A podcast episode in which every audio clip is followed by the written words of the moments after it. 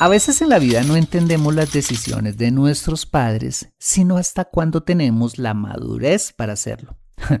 bueno, pues acompáñame en este episodio donde te compartiré lo que aprendí de las sabias decisiones que tomó mi padre en la época de mi infancia.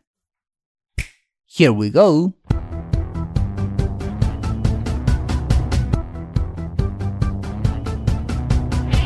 Bienvenido a Consejo Financiero, el podcast de finanzas personales donde aprenderás a manejar inteligentemente tu dinero, salir de deudas, tomar buenas decisiones financieras y alcanzar una prosperidad sólida y duradera. Consejo Financiero son finanzas personales prácticas para gente como tú que desean transformar su futuro financiero. Bienvenido a bordo.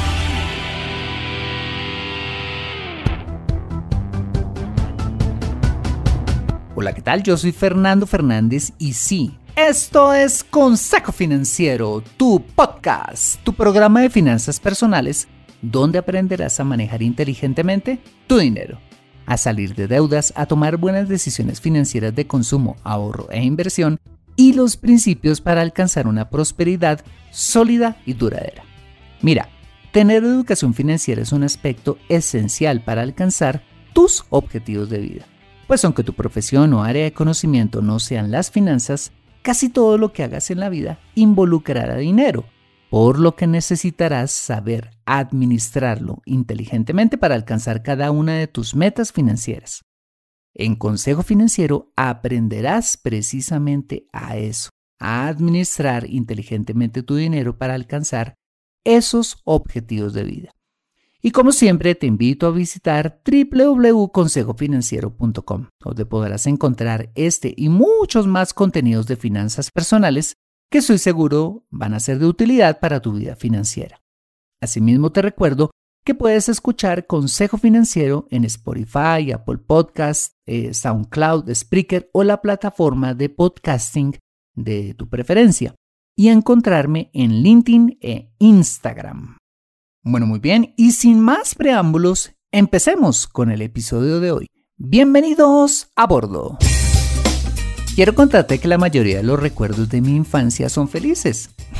me acuerdo de vivir en un hogar de clase media donde nunca me acosté con hambre, donde siempre hubo para pagar la pensión del cole, para pagar los útiles escolares y los uniformes, Navidades muy alegres, por cierto, donde comíamos diferente y en general un hogar sin lujos, pero con todo lo necesario para vivir.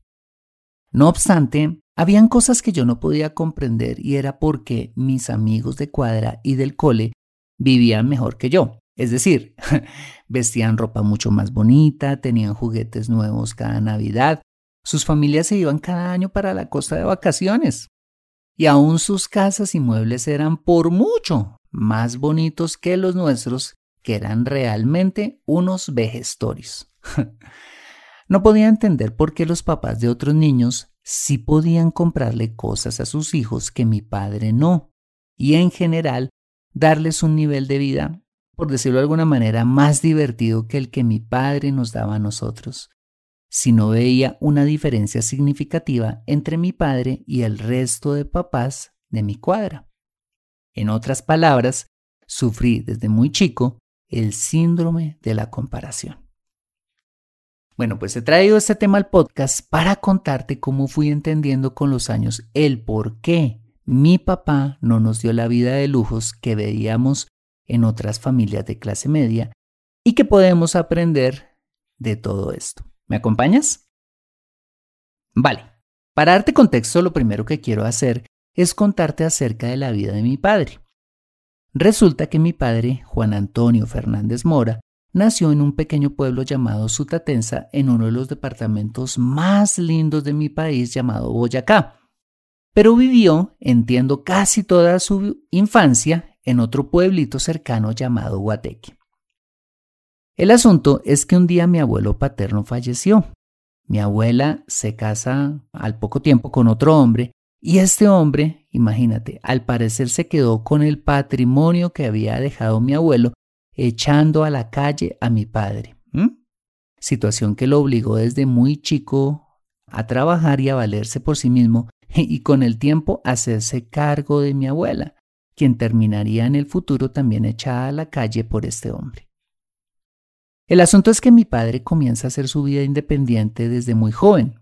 Creo que trabajó haciendo muchísimas cosas, entre ellas llegó hasta ser policía.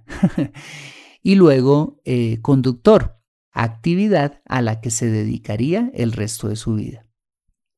Bueno, pues a comienzos de los 70 ahorró y se compró un lote en la ciudad de Bogotá para construir una casa para él y mi abuela. E imagino pensando para quién llegaría a ser su familia en el futuro, cuando se casara y tuviera sus hijos. Bueno, pues te cuento que así fue. Tiempo después de conocer a mi madre y con mucho esfuerzo financiar la construcción de su casa, le propuso matrimonio a mi madre, pues para él era muy importante hacer las cosas siempre en orden, es decir, ofrecerle primero a ella la estabilidad necesaria antes de casarse con ella. Bueno, pues esta casa fue en la que nací y crecí, un hogar liderado y proveído por un hombre trabajador con escasa educación, pero un modelo para mí por su responsabilidad, Mm, por tener un corazón sano pese a haber tenido que vivir seguramente cosas muy difíciles en su vida y a su sabiduría financiera. Bueno, pues precisamente las razones de esa sabiduría financiera fueron las que dieron con los años respuesta a todos mis interrogantes en torno al estilo de vida que mi padre nos daba. Acompáñame después de este mensaje donde te compartiré las lecciones que aprendí con dichas respuestas. Regresamos en breve. Me siento atascada en mi vida financiera y no sé por dónde empezar. Quiero ahorrar para la universidad de mis hijos, pero no sé dónde hacerlo. Me gustaría invertir en fondos de inversión, pero no sé dónde ni cómo. Deseo tener un seguro de vida, pero no entiendo del tema. Quisiera planear mi jubilación, pero no tengo quien me asesore. Si vives en Colombia y este es tu caso, no te preocupes, ve a www.consejofinanciero.com slash asesoría guion al medio financiera y solicita la asesoría que requieres en forma personalizada. Consejo Financiero, mejor educación financiera, mejores decisiones. Regresamos a Consejo Financiero. Vale, la primera respuesta a mis interrogantes de por qué mi padre no nos daba un nivel de vida similar al de mis amiguitos es que aunque mi padre era muy trabajador, hacía un trabajo que no era y no es tan bien remunerado hoy en día como lo es trabajar como chofer, lo que lo llevó a hacer algo cuando se es proveedor de una familia de cinco personas y un ingreso modesto, priorizar los gastos. La razón por la que no teníamos ropa bonita, regalos de Navidad todos los años o vacaciones frecuentes era por la limitación de su ingreso y la prioridad que él debía darle a cubrir primero nuestras necesidades vitales de alimentación, educación, salud y vivienda, antes que pensar en darnos los lujos que sí tenían mis vecinitos. y en ese sentido hay algo por lo cual lo honro y es que nunca tuvimos problemas de deudas. Aunque mi papá, en medio de la limitación de su ingreso, pudo haberse endeudado para darnos lujos, nunca lo hizo, pese quizás a la presión social de sus padres de la época o ante nuestras preguntas de por qué no teníamos lo que otras familias sí. De hecho, cuando un día finalmente cambiamos los destartalados muebles que teníamos en casa por unos baraticos, pero al fin y al cabo nuevos, recuerdo ver a mi papá ahorrando para comprarlos y siempre fue así con todo. Si necesitábamos algo en mi casa, se ahorraba y luego sí se compraba. Pero hay algo adicional que aprendí de mi padre y fue su inteligencia financiera, pues aunque no vivíamos con lujos, sí teníamos algo que no tenían muchos de mis vecinos y era tener, como ya te conté, casa y además carro propio, imagínate. y no carro particular para pasear, no, sino un carro de servicio público que era con el que él trabajaba y producía los ingresos para nuestra casa. Carro que había comprado también trabajando y ahorrando disciplinadamente. Bueno, pues eso es lo que mi visión de niño no veía. Aunque mi padre no me compraba los tenis o la sudadera linda que deseaba, sí tenía la estabilidad emocional que da vivir en una casa propia y no tener que vivir de mudanza en mudanza cuando no se tiene. Siempre hubo comida de sobra en nuestra alacena y nunca fui avergonzado delante de mis compañeritos del cole porque en mi casa no hubiera para pagar los útiles escolares o la mensualidad o no tuviera una merienda en mi lonchera. Siempre hubo algo allí en esa lonchera y era algo siempre rico y algo generoso.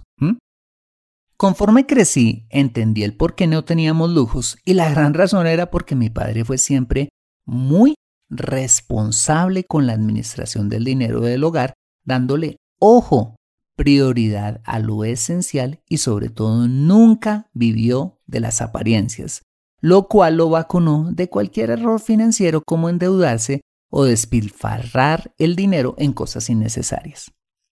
En resumen, aunque no teníamos los lujos de otras familias, nuestra situación financiera era muchísimo más sólida.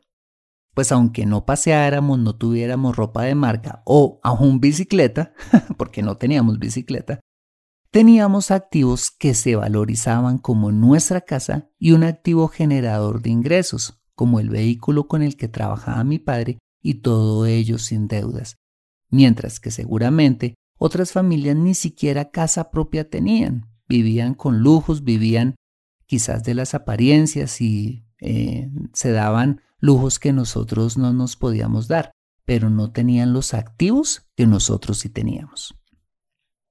Cuando pasaron los años y mi padre fallece inesperadamente y me toca hacerme cargo de mi casa, mm, apenas terminé la secundaria, aunque no fue nada fácil, su ejemplo y el patrimonio que nos dejó nos ayudó para continuar adelante, haciendo mi camino como nuevo proveedor de, de mi casa mucho más fácil.